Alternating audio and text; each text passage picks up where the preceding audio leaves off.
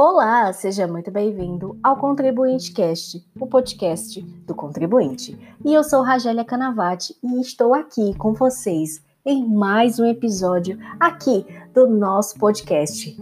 E para tratar sobre um assunto que foi debatido lá no nosso canal no Telegram. E desde já eu já faço os agradecimentos a todos aqueles que votaram e participaram, interagiram conosco, escolhendo o tema deste nosso 27 episódio, que eu tenho a honra de trazer aqui para vocês, que esse tema é muito importante para todos nós contribuintes e principalmente para que você contribuinte que possui alguns débitos relacionados a possíveis inscrições em dívida ativa, vocês precisam sim estar atentos e comigo aqui nesse episódio, porque eu vou estar tratando com vocês sobre a transação excepcional.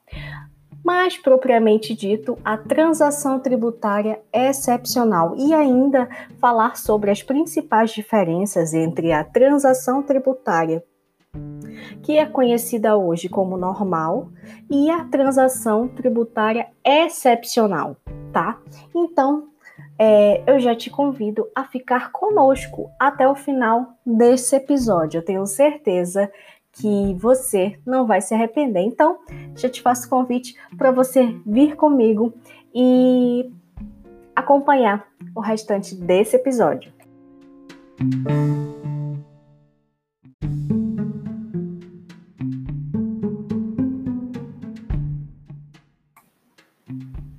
Bom, Falar sobre transação tributária é algo que interessa todos os contribuintes, principalmente aqueles contribuintes que possuem alguns débitos é, relacionados a é, questões tributárias, como, por exemplo, débitos relacionados a FGTS, débitos relacionados a a, propriamente dito, há tributos que infelizmente não puderam ser é, quitados na data correta, né? Quando a gente fala de transação, logo a gente tem em mente né, que existe sim um acordo, é mais do que uma espécie de acordo, é uma negociação entre as partes, propriamente dito, né? Então, quando a gente fala de transação tributária, esse tema é de extrema importância, até porque ele, assim como é, nós realizamos no nosso dia a dia pequenas negociações, você também tem a opção, e hoje é uma oportunidade, para estar e, negociando seus débitos diretamente com o fisco, né?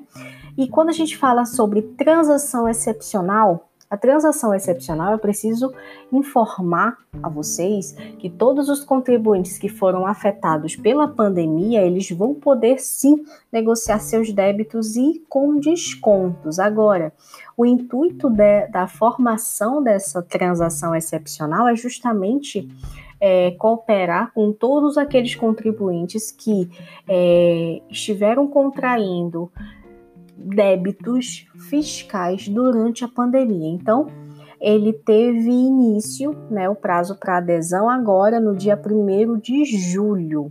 Foi o abriu o prazo para a adesão da transação excepcional, que relaciona sim a dívida, a cobrança de dívida ativa da União. Muito importante isso, porque a transação excepcional e que eu falo aqui para vocês é relacionado a todos os débitos relacionados à União. E, muito embora ela tenha esse nome de transação excepcional, é justamente por quê? Porque ela, ela veio num intuito com o objetivo de mitigar todos os danos que essa pandemia conferiu aos contribuintes, né? Então, e esses danos eles podem muito bem é, em função propriamente dito da capacidade da geração de resultados para aquela pessoa jurídica e que muitas vezes realizou sim um comprometimento da renda de várias pessoas físicas também, já que a transação excepcional ela não visa somente a pessoa jurídica, como também a pessoa física, né? O que a gente informa aqui? Que essa nova modalidade, ela já está disponível para adesão, e essa adesão ela ocorre no portal Regularize. E o período para que você possa estar se regularizando, né, fazendo a adesão dessa transação excepcional, é de 1 de julho até 29 de dezembro de 2020. Agora, em relação aos benefícios, os benefícios relacionados a essa adesão da transação excepcional, né, é, por exemplo, existe uma entrada reduzida, são descontos conferidos e os prazos são diferenciados, conforme sim a condição daquele contribuinte. Então, não é um simples parcelamento, do qual o parcelamento é um refis, na verdade, né? É indicado a todos os contribuintes. Esse aqui é totalmente diferente. Por quê? Porque ele vai analisar o critério da atividade muitas vezes que aquele contribuinte ele exerce. Outro critério que também vai ser é, diferenciado e vai ser analisado é justamente o débito, o valor daquele débito. Enfim, são critérios específicos e eu diria que até personalíssimos, tá? Então, quando eu falo que todos esses benefícios, entrada reduzida, descontos, prazos diferenciados, esses benefícios eles serão concedidos conforme a capacidade de pagamento de cada contribuinte. E essas dívidas, elas são de até 150 milhões, ou seja, o contribuinte ele precisa ter uma dívida de até 150 milhões e é, fazer a análise realmente se cabe ou não é, fazer a adesão a essa transação excepcional. Por quê? Porque no caso desses débitos, né, o contribuinte ele deve recorrer ao acordo da transação individual para poder fazer a negociação. O que a gente ressalta aqui é que a transação excepcional ela não abrange os débitos junto é, do Fundo de Garantia de Tempo de Serviço, aquele chamado FGTS. Então, se você tem, possui débitos relacionados ao FGTS, ao Simples Nacional, referente a multas é, criminais, é, processos, processos criminais que, que venham a ocorrer, né? E aqui a gente frisa bastante que existe também as penalidades é sobre os crimes ambientais. Então aqui essa transação excepcional ela não está abrangindo esses débitos. Eu volto a falar, não abrange os débitos relacionados à FGTS, Simples Nacional e as multas criminais. Agora, é, os contribuintes que podem ser contemplados com a adesão dessa transação excepcional, ela é destinada aos débitos considerados de difícil recuperação e eu até ouso falar irrecuperáveis, tá? Por quê? Porque são aqueles é, débitos que a PGFN ela já analisa como perdido, ou seja, em poucas palavras, né? É, a procuradoria já não tinha mais é, meios de para fazer com que aquele contribuinte pudesse pagar, porque ela já usou de todas as formas, mas aquele contribuinte ainda assim não consegue pagar. Então, são para eles que essa transação extraordinária foi criada. E com com que finalidade? A finalidade é justamente no caso da pessoa física, né? É, a elas que sofrem pelo impacto na capacidade da geração dos resultados, com a redução, por exemplo, da jornada é, do, do posto, né? Da jornada de seu posto diante do mercado. E ainda tem também em relação a qualquer percentual, tá? Agora, da soma da receita bruta mensal de 2020, do início do mês de março, e o final do mês imediatamente anterior ao mês da adesão. Por exemplo, quando a gente fala que é necessário que sejam analisados pela pessoa jurídica os resultados relacionados à redução de percentual na receita bruta, esse res resultado ele deve ser observado do início do mês de março e ao final do mês de junho, se porventura a empresa, a pessoa jurídica, realizar a adesão agora no mês de julho, tá bom?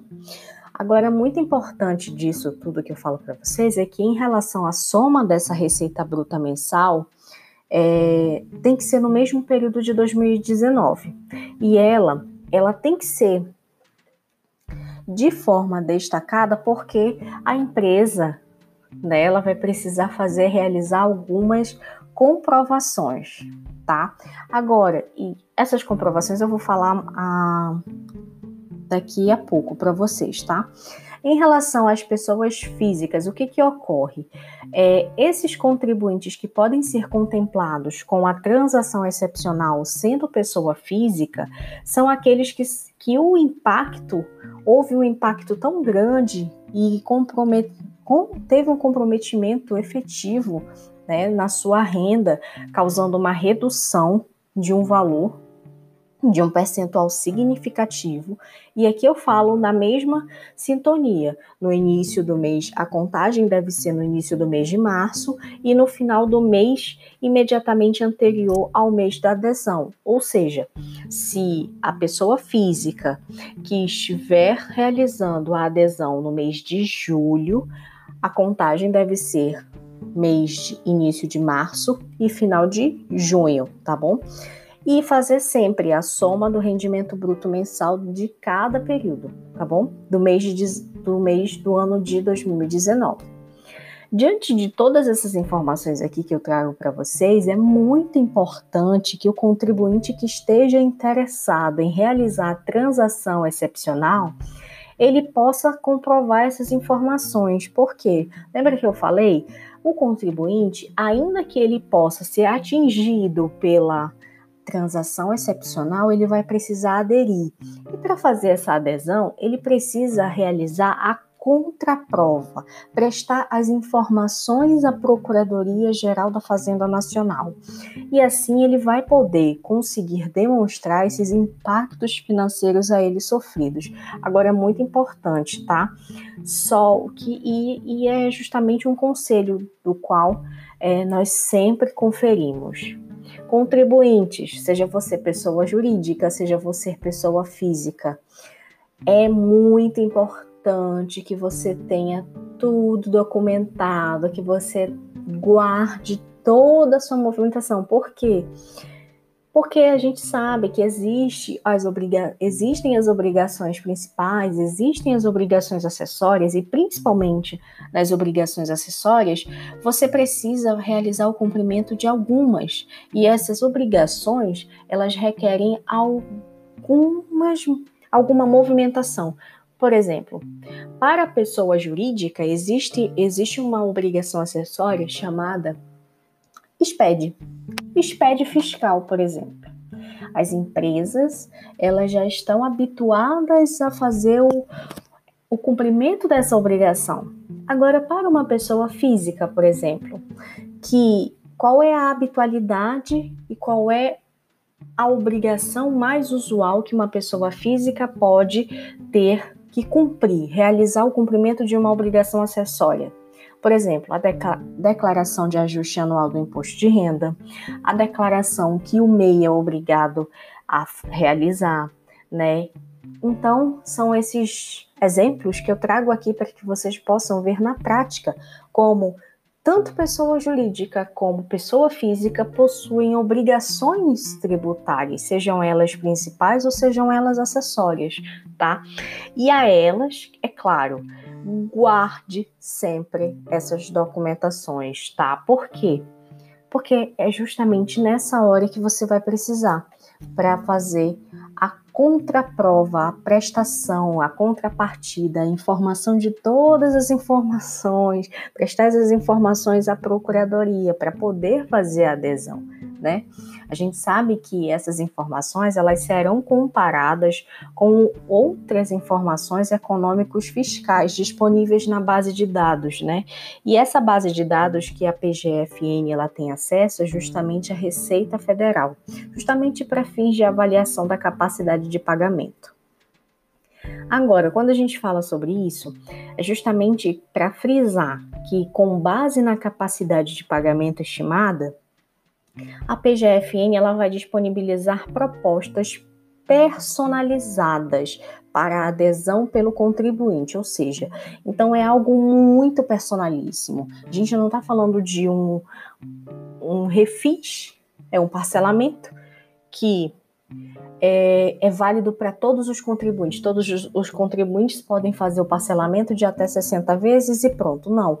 Aqui na transação excepcional é algo muito personalíssimo. É através da capacidade de pagamento que vai ser estimada pela PGFN. E essa capacidade de pagamento é justamente é, realizada através de todas as informações que o contribuinte vai levar perante a procuradoria, tá bom? Agora a gente ressalta aqui quais são os maiores benefícios em relação a essas propostas personalizadas, tá?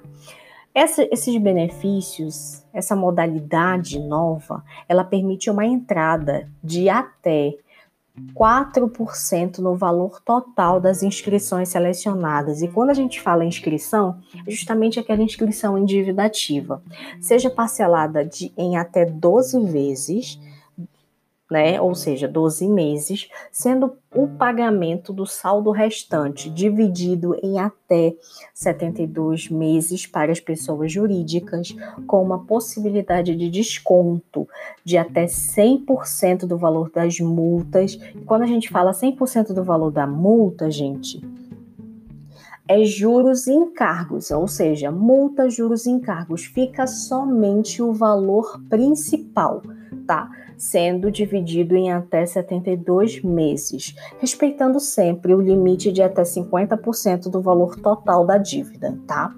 Agora, ele também pode ser dividido em até 133 meses para as pessoas físicas, tá? São aqueles são os empresários individuais, as microempresas, as empresas de pequeno porte, as instituições de ensino também estão contempladas a essa divisão de até 133 meses, as Santa Casas de Misericórdias, as sociedades cooperativas e demais órgãos da sociedade civil, né, que a gente sabe que existem.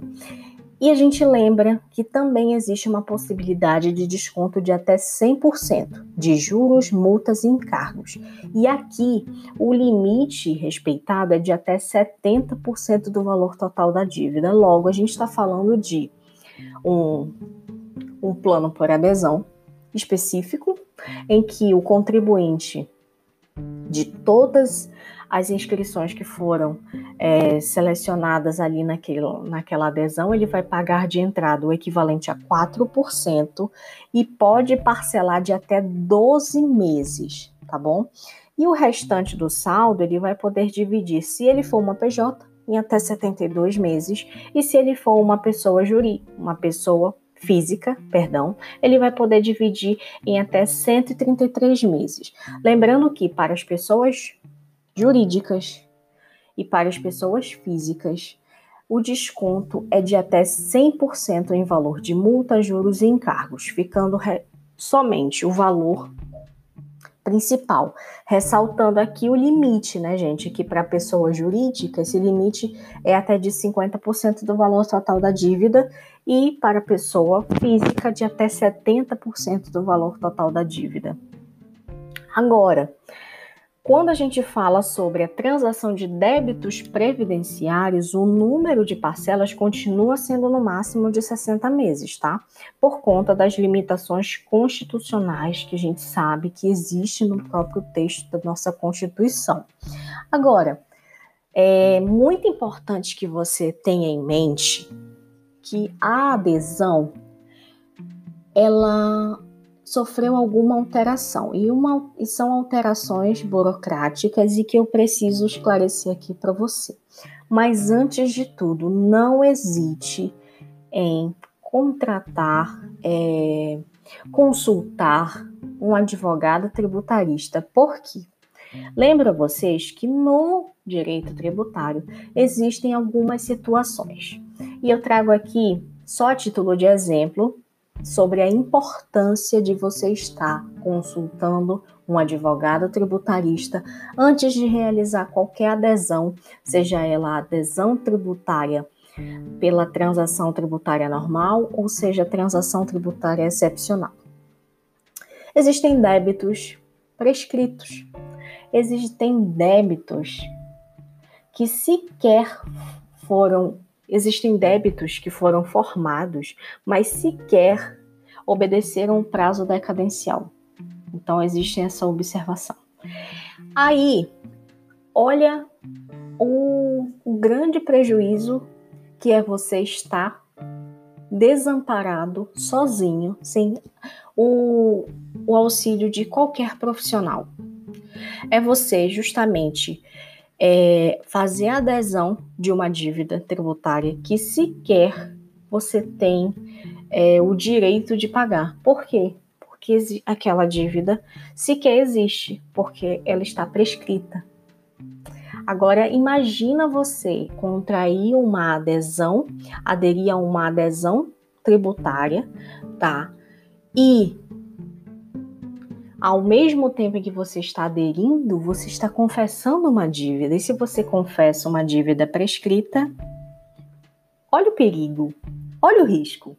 Então, é justamente um exemplo prático que eu trago aqui para vocês, para que vocês possam entender a importância de vocês estarem sim assistidos por um advogado tributarista para que ele possa analisar se é viável, se não é viável, se realmente existem aqueles débitos, se realmente existe uma inscrição em dívida ativa cuja a certidão, né, esteja correta então, são vários casos aqui e eu trago aqui para vocês a forma como vocês vão poder fazer essa adesão à transação tributária excepcional.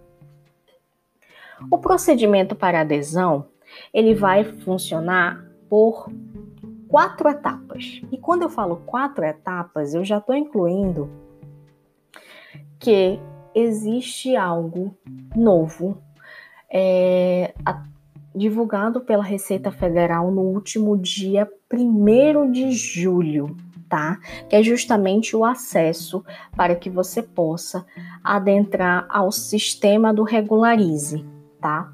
Agora eu vou começar por partes. O primeiro procedimento para que você possa fazer a adesão é, da transação tributária excepcional é de estar é, logando no site do Regularize. Ou seja, o Regularize, para quem não sabe, é o site onde você tem um contato mais próximo com a PGFN. Então, você acessa o site do Regularize e na opção Negociação de dívida, acesse o CISPAR. Agora, para você poder acessar o Regularize, eu preciso te informar que o Regularize ele já está integrado ao acesso único digital do governo federal. O que, que isso significa? Que agora existe um outro passo. Não é só você ir no portal do Regularize, consultar, realizar e pronto. Não. Para que você possa acessar o site do Regularize, o contribuinte ele precisa abrir uma conta no portal gov.br para poder acessar o Regularize, sem a necessidade de um cadastro breve, tá? É, quando a gente fala, é, basta optar pelo login único. Esse login único é uma forma de acesso unificado que foi criado e divulgado pela Receita Federal, tá? E foi e passou a vigorar a partir do dia 2 de julho, ou seja, é algo muito novo. Como é que ele vai funcionar a partir de agora? Ele vai unificar e vai permitir que o cidadão possa acessar os serviços digitais com um único login e uma única senha, sem necessidade de realizar diversos cadastros. Quando a gente falava de diversos cadastros, criar várias senhas, o que, que funcionava antes? Quando o contribuinte ele precisava acessar o site do Regularize, o que, que ele fazia? Ou ele tinha um código de acesso que era formado lá no portal da Receita Federal chamado ECAC, tá? E através do ECAC é, ele criava um código de acesso, já que ele não tinha certificação digital, ou se aquele cliente, se aquele contribuinte já tinha a certificação digital, ele entrava com a certificação digital e já podia acessar tudo, inclusive no Regularize, tá? Como é que funciona agora? É, não vai mais precisar ter, o, ter aquele código de acesso, tá? Por quê? Ele vai precisar ter o número do CPF ou um certificado digital e abrir uma conta no portal gov.br. E lá nesse portal, ele pode fazer autentic, autentificação, ele vai poder se autenticar como usuário. E essa validação ela pode ser feita através da verificação facial no aplicativo meugov.br, através do Internet Bank, tá? através do autoatendimento do Banco do Brasil e ainda do certificado digital na nuvem. Ou seja, quem tinha aquele código de acesso anteriormente, que podia consultar o portal do ECAC, podia consultar o portal do Regularize, hoje ele já não tem mais, porque o acesso vai ser através de número do CPF, tá? E do cadastro no meu gov.br. Se porventura né? É o contribuinte que queira realizar a adesão, encontrar qualquer dificuldade, a gente sempre informa aqui, consulte seu advogado tributarista. Por quê? Como é que vai funcionar agora para os advogados que também estão nos escutando? Tanto o contribuinte quanto você vão precisar ter o acesso ao gov.br. Logo, vocês né, deverão estar cadastrados no gov.br como sendo patronos daquele determinado contribuinte, ou seja, daquele determinado cliente, tá? Agora voltando, você já logou no portal gov.br e foi redirecionado ao Regularize. Quando você está no portal do Regularize, basta acessar a opção Negociação de Dívida, acessar o CISPAR. E, porventura, essa primeira etapa foi concluída. Agora, como eu faço para fazer uma a, dar prosseguimento? A segunda etapa, gente, é justamente fazer a prestação das informações necessárias.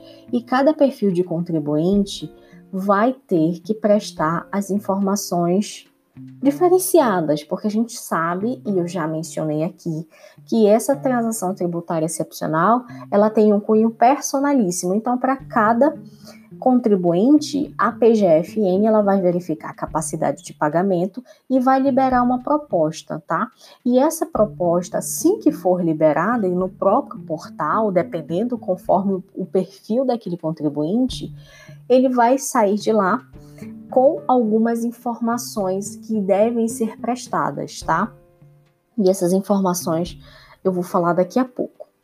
Agora, para que você possa dar o terceiro passo, o contribuinte, no caso você que queira fazer adesão, você vai poder realizar esse pedido de adesão ao acordo. E esse acordo, é, após, a, após a assinatura, e essa assinatura é uma assinatura digital, tá? A gente ressalta que a PGFN não está fazendo os atendimentos ainda de forma presencial, né? O contribuinte ele deve pagar o documento de arrecadação da primeira parcela. Como é que funciona, funciona esse documento de arrecadação da primeira parcela? Você não precisa baixar nenhum aplicativo, nenhum programa para realizar a emissão do DARF. O próprio sistema já vai gerar o DARF com a assinatura da adesão, tá bom? Eu diria que esse é o, um dos passos próximos, tá? Caso não seja paga a primeira parcela até a data do vencimento, que naturalmente é o dia 31 de julho, caso você venha realizar a adesão nesse mês, o acordo ele é cancelado. A gente ressalta aqui que essa transação excepcional, para casos de consulta, vocês podem consultar. Ela foi liberada através de uma portaria número 14.402 de 2020. Agora, para ser mais exata com vocês, o que, que a gente pode é, mencionar aqui sobre os valores das parcelas, porque a gente sabe que a partir do momento em que a gente fala de uma transação, de uma negociação, a gente sempre visa é, calcular qual custo, né, no, vai entrar no nosso orçamento para que a gente possa estar honrando com todas essas essas negociações realizadas, né? A gente já falou aqui em relação aos descontos, né? O valor das parcelas é muito importante. Ele não pode ser inferior a 100 reais toda vez que for um contribuinte, pessoa física, um MEI, um, uma microempresa, tá? Ou uma empresa de pequeno porte. E 500 reais para os demais casos. Agora, é, como é que vai implicar numa rescisão. A gente sabe que, é, uma vez que a gente está contraindo ali uma obrigação nova, a gente sempre precisa saber que, no caso de um inadimplemento, por acaso, é, pode ocorrer a rescisão da, daquela transação, né? E aqui eu já relato aqui as cinco implicações que trazem uma rescisão da transação, que é justamente o descumprimento das condições, das cláusulas, das obrigações previstas na portaria. Essas obrigações é justamente o dever de pagar, o dever de estar informando toda a documentação que precisa ser apresentada, o não pagamento de três parcelas consecutivas ou alternadas. Quando a gente fala parcelas alternadas, eu paguei a entrada, paguei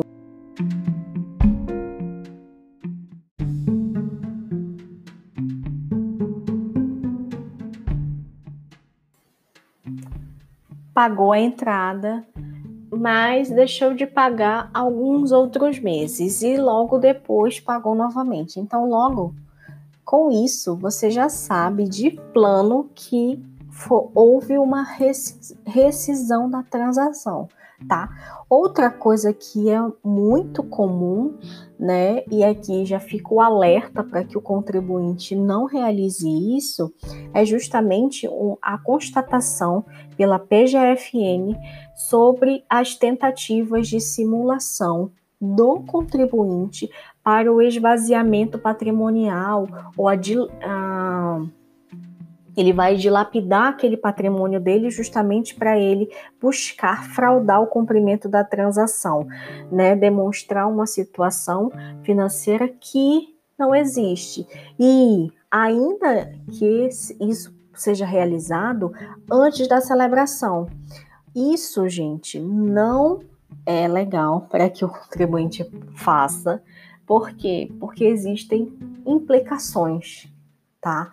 Inclusive, o contribuinte pode responder sim é, sobre é, a estar cometendo ali os chamados crimes tributários. Dentre eles, né, um muito comum que é justamente a simulação. Um outro item que a gente não pode deixar de mencionar aqui, que gera a rescisão da transação, é justamente a decretação de falência e extinção pela liquidação da pessoa jurídica, tá? Então, lógico que quando houver uma decretação de falência e extinção, ali é, vai estar sendo rescindida a transação excepcional para aquela pessoa jurídica. E a última, e eu diria que é um dos pontos mais importantes que o contribuinte precisa estar atento, é que em relação a qualquer adesão de transação, seja transação normal, seja transação excepcional, ele precisa estar assistido por um profissional.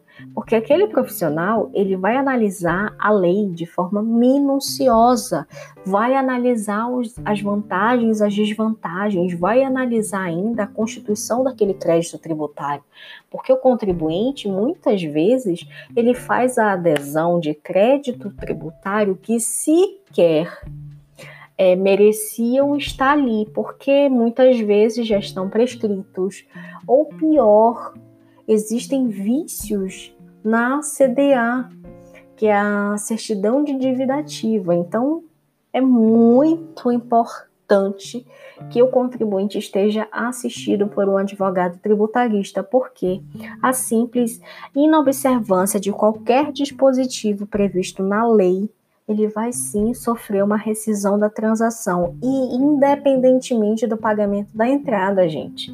Ele pagou a entrada, mas se porventura ele deixou de prestar uma informação que era necessária, deixou de entregar um documento que era necessário, acabou, perdeu, aquela rescisão foi aquela transação tributária, ela foi rescindida por uma inobservância, tá? É, outros erros muito comuns, e aqui, ao mesmo tempo em que eu menciono erros, eu menciono a forma correta de se utilizar o serviço, ocorre com as pessoas físicas, que é no caso da pessoa física possuir um parente muito próximo que, que faleceu. E esse parente ou possui uma situação cadastral no CPF como sendo titular falecido. A adesão, muitas vezes as pessoas fazem adesão é, de transação tributária em nome próprio, mas não. A adesão tributária ela deve ser no nome do falecido e ela deve ser realizada somente pelos seus sucessores ou pelos seus representantes, tá bom?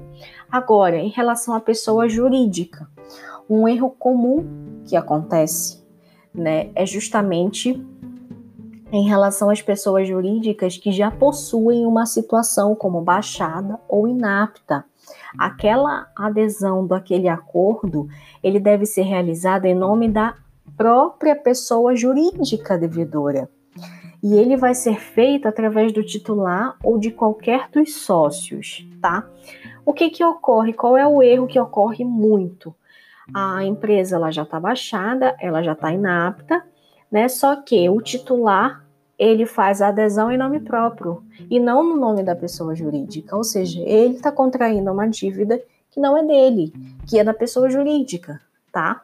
Outra coisa que é muito comum e é necessário ficar atento é que esse mesmo procedimento ele deve ser observado no caso da cobrança desses débitos ser redirecionado para o titular ou para algum dos sócios, tá? Que esses devem fazer um requerimento, tá? Realizado, realizando em nome da pessoa jurídica, tá? Para que esse requerimento possa ser validado para que não ocorra um redirecionamento. Ou seja, é, existem débitos, só que aqueles débitos foram redirecionados para algum titular ou algum sócio da empresa. Só que essa empresa já estava baixada e por isso que foi redirecionado para eles. Para fazer a adesão da transação excepcional, o que, que o advogado tributarista ele vai fazer? Ele vai elaborar um processo administrativo fiscal para solicitar, através de um requerimento, tá, que seja feito em nome daquela pessoa jurídica, tá bom? Isso é um erro muito comum ao mesmo tempo que eu falo dos erros, eu já falo como fazer essa operação, tá bom? Agora, muito importante aqui, que e eu ressalto aqui para vocês, tá? Os números da legislação, para caso vocês queiram vir fazer a consulta, né? Essa portaria é a portaria número 14.402 de 16 de junho de 2020, tá? Essa portaria ela está é, relacionando e estabelecendo todas as condições para a transação excepcional. Agora, muito importante, A Lei 13.988, de 14 de abril de 2020, ela dispõe sobre as transações, é, e seja ela a mais conhecida que foi transformada em lei, né? Eu diria que a 13.988 ela foi transformada em lei porque antes todos nós já conhecíamos como a medida provisória do MP do contribuinte legal. Então era chamada de MP do contribuinte legal, que se tornou a 13.988 de, de 14 de abril de 2020. É claro que também tem a leitura do 171 do CTN, que também disponibiliza sobre as transações tributárias, como elas ocorrem e qual é o rito, na verdade, né? Agora, o que, eu trago aqui para vocês? Eu trago aqui para vocês de forma muito breve, porque o assunto é extenso eu até já, e até já fica aqui a dica para caso você que está aí no nosso canal do Telegram possa votar conosco num próximo tema para que a gente possa abordar quais realmente são todas as diferenças de todas as os três as três espécies de transação tributária que existem, né? É, temos a transação excepcional, que é a portaria que eu acabei de mencionar aqui para vocês, a portaria 14.402, e inclusive dei detalhes sobre ela temos a portaria número 9924 de 2020, que retrata sempre a, a que eu já falei aqui para vocês, a que foi convertida em lei, né, que é a 13.988, tá? Que era do MP do contribuinte legal. Tem também a transação do contencioso relacionado àquele pequeno valor ou de relevante controvérsia. A diferença, a transação excepcional, ela é necessário que o contribuinte realize uma comprovação sobre o impacto econômico que ele suportou durante a pandemia, tá? Já a transação, a transação extraordinária, que é a normal que a gente chama, é aquela que ela concede condições pré-estabelecidas para uma adesão por parte dos contribuintes, tá bom? Agora, a transação do contencioso de pequeno valor, ela traz algumas diretrizes gerais relacionadas a editais, tá? De, das transações. Agora, a diferença, a grande diferença de todas elas, tá? e aqui eu quero deixar bem claro, é em relação ao prazo. O prazo da transação extraordinária, que é aquela do que foi transformada da MP do contribuinte legal, que foi transformada em lei pela Lei 13.988, ela tem um prazo estendido de até 30 de julho. O prazo original dela era 30 de junho, só que ele foi estendido até o dia 31 de julho. Muita atenção. Já a transação excepcional, ela consta do dia 1 de julho a 29 de dezembro. Enquanto que a transação de conteúdo de pequeno valor é necessário que seja feita uma observação, porque ela consta tanto na extraordinária quanto na excepcional. Então, existem prazos específicos variando conforme o grau e o risco daquele contribuinte. Lógico que aqui a gente já ressalta que é necessário sim que o contribuinte possa realizar uma consulta com o advogado tributarista para que ele possa verificar qual a melhor opção. Se é uma transação excepcional, se é uma transação extraordinária, ou se ele se enquadra dentro da transação do contencioso de pequeno valor ou relevante controvérsia. Então, é por hoje, eu diria que é só relacionado a esse tema de grande importância para os contribuintes que possuem débitos relacionados a débitos federais. Então é isso. Eu me despeço agradecendo pela excelente companhia da qual você me propôs neste dia E já te convido a interagir conosco nas nossas redes sociais, Instagram, Telegram. Não se esqueça do Telegram. É lá que você escolhe os temas que serão abordados aqui nos próximos episódios. É, e aqui eu fico com a certeza de te encontrar no próximo episódio com mais novidades. Então é isso. Tchau!